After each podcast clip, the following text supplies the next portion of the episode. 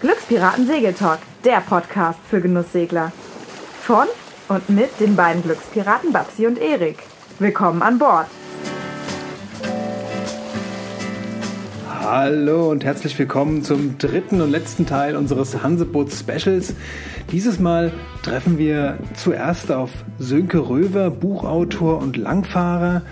Der äh, wird uns gleich ein bisschen was erzählen zu seinen aktuellen Projekten und danach kommt noch ein Interview mit Rainer Lente. Rainer Lente ist äh, bei der Meeresschutzorganisation Sea Shepherd und äh, mit ihm haben wir im Anschluss noch ein Interview geführt. Jetzt kommen wir aber zunächst mal zu dem Interview mit Sönke Röver, Buchautor und Langfahrer, der verschiedene Vorträge auf der Hanseboot gehalten hat, unter anderem über das richtige Ankern, aber auch über den Goethe-Kanal, über den wir uns jetzt kurz unterhalten wollen.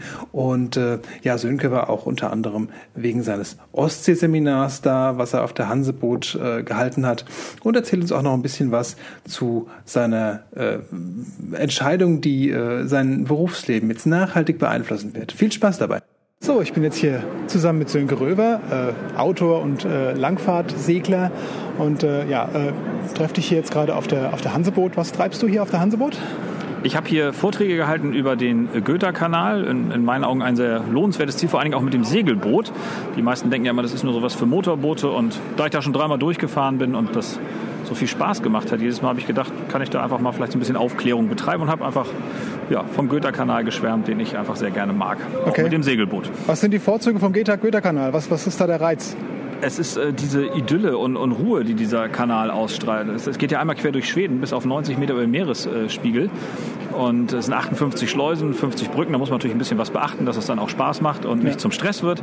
Aber wenn man genug Zeit mitbringt und sich da so richtig treiben lässt, heißt immer so Leben im Fünf-Knoten-Takt, ist so der, der Slogan dort, dann ist das, finde ich, eine, eine wunderbare Oase zum Abschalten mitten in der Natur. Mhm. Mal was anderes als der reine Segelurlaub. Ja? Genau, wir segeln ja viel und, und häufig und oft und überhaupt. Und äh, ich fand es auch mal ganz witzig, da jetzt ein bisschen zu tuckern, vor allem mit zwei kleinen Kindern.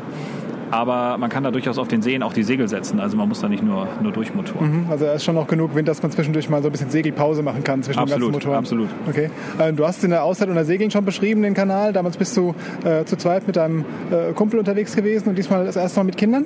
Genau, ich bin mit meiner ähm, Frau und unseren zwei Kindern sozusagen drei Wochen durch den Götterkanal gefahren, äh, ab Stockholm. Vorher gab es eine Zubringercrew, die mit mir zwei Wochen lang das Schiff dort hochgesegelt hat, von Hamburg aus. Mhm.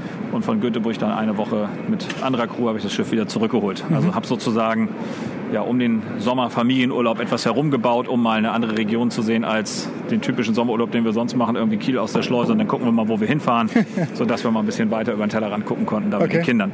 Ja, ja, ja, guter Gedanke, klar. Ja. Quasi Landurlaub unter Segeln. Genau.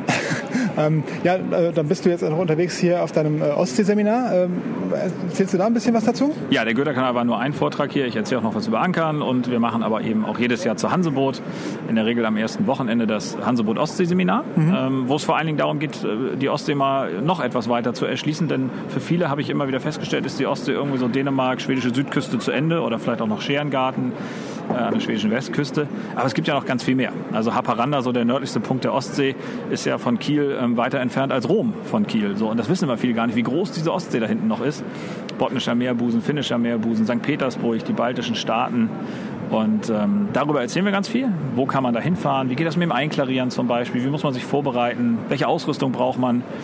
Meno Schrader ist dabei, erzählt über die Großwetterlage, dass man auch so ein bisschen Planungssicherheit hat, soweit das beim Wetter geht. Und äh, ich erzähle noch was über Scherennavigation zum Beispiel. Also so ein ganz bunter Tag, ein, ein, ein bunter Programmmix. Mhm. In der Regel ist auch noch jemand dabei, eine Crew, die in irgendeiner Form die Ostsee bereist hat, länger als nur eine Woche, sondern mehr so drei, vier, fünf Monate, die dann uns mit auf ihre Reise nehmen. Ja, und so haben wir dann so ein so einen vollumfänglichen Tag, der irgendwie von 10 bis 16 Uhr geht und äh, hoffentlich vielen Menschen Mut macht, da auf der Ostsee ein bisschen weiterzufahren. Ich persönlich mag das Seminar sehr gerne, so eine schöne Stimmung irgendwie. Man merkt so diesen Aufbruch schon, obwohl die Hanseboot ja im Oktober liegt. Ja, ja, genau. Dann hat man dann eine ganze Menge Zeit zum Planen, bis man dann aufbrechen kann. Absolut. Ein bisschen planen sollte man da auch. Man kann da natürlich ja. wahrscheinlich mit zwei Wochen Vorbereitung irgendwie losfahren, braucht ein paar Seekarten, hier und da ein bisschen Ausrüstung, vielleicht noch wie Scherennägel und solche Dinge. Aber im Großen und Ganzen ist die Ostsee ja immer noch ein sehr einfaches Revier im Vergleich zu anderen Revieren und vor allen Dingen ein unglaublich behütetes Revier. Ähm, alle paar Meilen Hafen, von bestimmten Stellen mal abgesehen, in Polen vielleicht oder so oder auch in, in Litauen, Lettland. Aber ansonsten ja, ich finde, das ist eines der schönsten Reviere der Welt. Und mhm. ein bisschen waren wir ja schon unterwegs und ja. Können das vielleicht vergleichen. Ja, ich glaube, du hast schon genug Erfahrung auf der Ostsee gesammelt. Ja, so um die, was sind das, 35.000 Meilen ungefähr. Alles ja. klar, ist die Ostsee also auch groß genug für solche Entfernungen? Ja, ich habe noch zwei weiße Flecken auf der Karte, wo ich noch mal irgendwann hin muss. okay. Ja, ähm, ja wie geht's weiter? Äh, Gibt es neue Projekte? Gibt es äh, was, was wir, was wir noch berichten können? Ja, sagen wir so, ich habe mich jetzt, ähm, ich hatte immer so ein Hin und Her in meinem Kopf, mache ich Segeln zu meinem Beruf oder gehe ich doch in meine alte kaufmännische Schiene zurück, das wo ich herkomme? Wahl, oder? Ja, ich habe mich jetzt ja auch entschieden, ich habe Segeln zu meinem vollumfänglichen Berufsfeld gemacht und wir haben eine, eine, eine Webseite gestartet, die heißt blauwasser.de. Ja ähm, wo wir über das Langfahrtsegeln berichten. Nicht nur wir, ganz viele andere Segler kommen auch zu Wort. Also jeder, der irgendwie etwas hat, was anderen Seglern weiterhelfen kann, das stellen wir da in Artikelform rein, kann man Dinge nachlesen über navigatorische Themen, Kommunikation, Energiemanagement, Schiffsausrüstung, also von bis sehr breit gefächert, äh, versuchen wir dort eben Wissen weiterzugeben, was ja. in irgendwelchen Köpfen schon drin ist und was andere vielleicht gerne wissen wollen, die noch nicht so weit sind. Super informativer Artikel. Ich habe da auch schon des Öfteren mal vorbeigeschaut und äh, der Blog ist auch in, meinem, äh, in meiner Blogroll mit abonniert auf jeden Fall.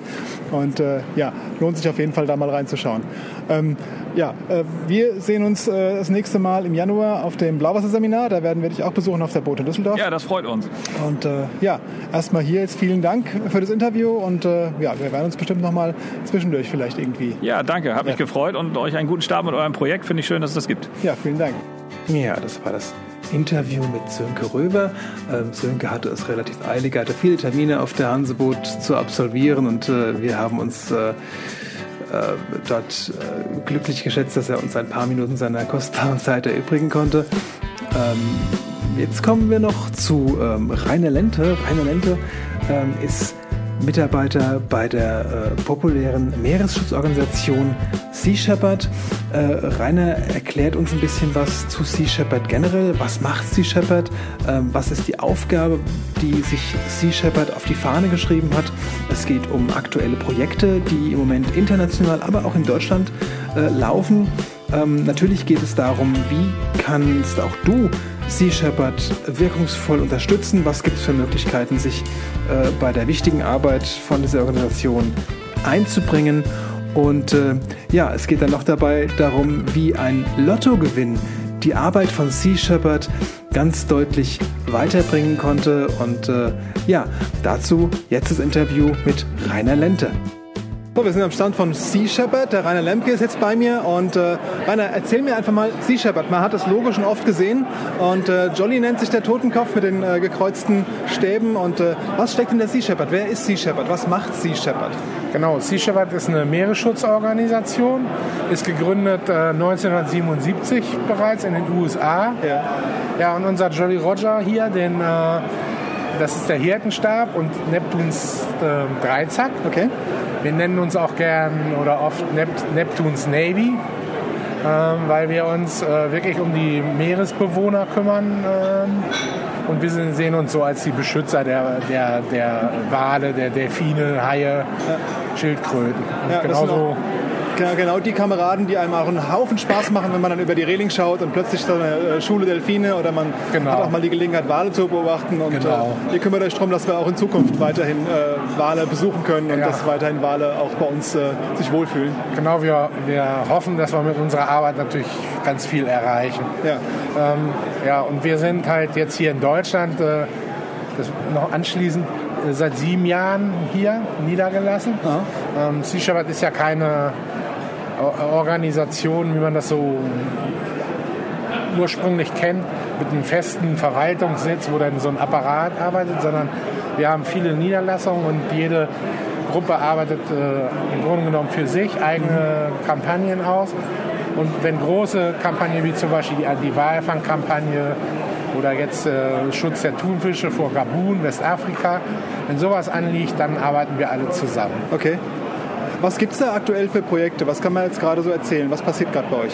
Also wir bereiten uns aktuell vor auf die Antarktis-Kampagne. Ähm, die Japaner, die japanischen Walfänger wollen wohl in diesem Jahr wieder losfahren, obwohl ähm, ja durch das Urteil vom obersten Gerichtshof in Den Haag ganz klar gesagt wurde, das ist nicht legal. Mhm. Darauf bereiten wir uns vor. Ähm, sollten die Walfänger nicht fahren, wissen wir aus der Vergangenheit, dass da äh, enorm großes Potenzial ist an äh, illegalen Fischern, die auf äh, Tiefseedorsch gehen und so weiter. Mhm. Wir hatten vor zwei Jahren da ein riesen Stellnetz geborgen. Das war 74 Kilometer lang. 74 Kilometer, also von Hamburg nach Kiel. Wahnsinn. Äh, das haben wir dann äh, an, an Bord genommen Ja. Und konnten ähm, beweisen, ähm, dass äh, Schiffe, die wir da gesichtet haben, auch zuzuordnen waren. Wir haben das Interpol übergeben und so weiter. Also das ist ein Teil unserer Arbeit. Wir haben da immer jetzt ein Auge drauf. Ähm, wir sind vor Westafrika, Gabun. Ähm, Thunfisch wurde da gefangen. Es gab ganz viele Lizenzen. Äh, es gab aber auch ganz viele Wilderer. In Zusammenarbeit mit der äh, gabonesischen Regierung haben wir das getan und konnten eigentlich bei jedem kontrollierten Schiff ähm, feststellen, dass da ähm, Fehler vorhanden waren oder auch illegal. Neben dem Thunfisch haben die ähm, ganz gerne noch Haie gefangen, um denen die Flossen abzuschneiden. Das ist ein schönes, äh, ganz großartiges Nebengeschäft. Ähm, das haben sogar lizenzierte Thunfischfischer, haben nebenbei noch mal ein paar Haie gefangen. Also solche Sachen konnten wir nachweisen. Wir konnten da ganz viele Tiere, Wale, Walhaie aus Netzen befreien, ähm, als, die eigentlich als Beifang sonst äh, irgendwie äh, über Bord gegangen wären. Die hätten die rausgezogen. Also die hätten da Also Sie wären auf jeden Fall gestorben, Sie wären Ja, auf jeden Fall dabei Genau, draufgegangen. die wären, die, die wären gestorben. Die nehmen da keine Rücksicht. Ob da jetzt äh, ein Walhai mit im Netz ist oder nicht, das kommt erstmal an Bord und wird dann äh, wieder ja, entsorgt, sage ich mal. Ja. Denn für die Fischer ist das wirklich nur unnützer Kram und Gewicht im Netz. Und äh, ja, dank der Unterstützung auch der Regierung von Gabun, die haben dann gesagt, so, hier wird das Fangen eingestellt, die Tiere müssen befreit werden, die sind geschützt. Und ähm, das war ganz großartig, da konnten wir also ganz viel äh, Gutes tun. Also ihr habt quasi auch so ein bisschen euch die Aufgabe genommen, äh, die Leute darauf aufmerksam zu machen, was denn überhaupt passiert. Genau. Ja. genau. Und Weil- äh, wenn jetzt die Regierung von solchen Missständen erfährt, passiert dann auch was von den Regierungen aus? Oder seid ihr da quasi alleine auf weiter Flur, die da praktisch handeln? Genau, generell ist es so, dass wir ganz allein auf weiter Flur sind. Wie jetzt im Fall von Gabun oder auch in Mexiko haben wir das gerade, so eine Kooperation, die sich auf ein ganz kleines Gebiet beschränkt. Dann funktioniert das. Aber generell sind wir auf uns alleine gestellt. Wir handeln zwar, äh, es gibt eine Charta der Vereinten Nationen, die so Nichtregierungsorganisationen berechtigt, das, äh, solche Aufgaben wahrzunehmen. Äh, und nach diesem Gesetz, nach diesem Rahmen handeln wir auch. Also wir machen das nicht äh, willkürlich oder ähm, sondern wir haben schon einen Rahmen, an dem wir uns halten müssen. Ja. Denn sonst könnten wir unsere Arbeit auch, auch gar nicht ähm, erfolgreich fortsetzen. Ja. Das, ist, ähm, das muss man gar wissen. Äh, deswegen, du sprachst das an mit unserem Piratenlogo. Das, ähm, die Leute denken ganz oft, oh ja, das ist so ein ganz wilder Haufen, die machen äh, Hau drauf. Aber ähm, ja, doch, wir haben schon so einen Rahmen, an Ja, ihr haltet euch schon an die gegebenen Gesetze. Genau. Und, äh, ihr- gut, aber es sorgt schon auch dafür, dass die Regierungen einfach äh, darauf aufmerksam werden, Genau. Missstände erkennen und vielleicht auch Gesetzesänderungen herbeiführen. Eben Ne? durch unsere direkten Aktionen. Also Ja. wir fahren ja auch nicht hin und protestieren irgendwo und halten dann Schilder hin, äh, bitte tötet jetzt keine Wale mehr, sondern oder keine Haie, sondern wir nehmen denen halt die Netze weg, die Leinen weg, Ja. wir behindern, wir stören Ja. und wir haben natürlich immer Kamerateams dabei und Fototeams und machen das dann auch öffentlich. Das Ja. ist ja ganz wichtig. Jetzt ist äh, natürlich Gabun und äh, Antarktis ein, ein riesen, riesen Gebiet. Ähm, wir sind hier in Deutschland. Was, was können wir tun? Gibt es hier Aktionen? Kann man sich möglicherweise bei euch auch einbringen? Kann man mit euch mit zusammenarbeiten? Genau, also in Deutschland, äh, Entschuldigung. In Deutschland haben wir ganz oft, äh, wir veranstalten so Beach Cleanups, nennt sich das. Ja. Beach Säuberungsaktionen, aber das ist bundesweit. Das geht von vom Bodensee bis an die Nordsee, Ostsee. Mhm. Ähm, denn ähm, ganz viel Müll kommt zum Beispiel über unsere Flüsse auch in die Nordsee. Also wir reinigen Flussläufe. Da kann jeder äh, gucken auf unserer Homepage. Wir veröffentlichen einen Termin, gerne kommen und helfen. Ja. Auch selber organisieren. Wir bieten so Programme an, äh, dass man zum Beispiel Strand- oder Flussabschnitte übernehmen kann. Das gleiche machen wir auch äh, für Kinder- und Jugendeinrichtungen. die können das übernehmen. Äh, das wird sehr gut angenommen. Ja, ja jeder kann selber eigeninitiativ irgendwas machen. Ähm, wenn man ein Stück Fall. Plastik aufheben, wenn man es ja, findet und einfach ja, äh, ein, richtiger sein. Einfach, wenn man eine Flasche mitnimmt, zwei wieder zurück, ja. ist eine tolle Sache. Und ähm, natürlich suchen wir auch Mitarbeiter. Ja. Ähm, manchmal. Also zurzeit sind die Bewerberlisten zwar geschlossen, aber das wird sich sicherlich auch wieder ändern. Mhm. Und dann kann man uns auch mit Manpower unterstützen. Okay. Man kann uns unterstützen durch Spenden natürlich und auch die Käufe unser, unser, von unserem Merchandise, das ist ganz wichtig. Damit finanzieren wir uns, denn ähm, ja, wir haben zum Beispiel kein Händlernetz oder so. Das machen alles unsere Freiwilligen, die Volunteers, die die Stände betreuen. Und dadurch äh, gehen die Gelder direkt in unsere Aktion.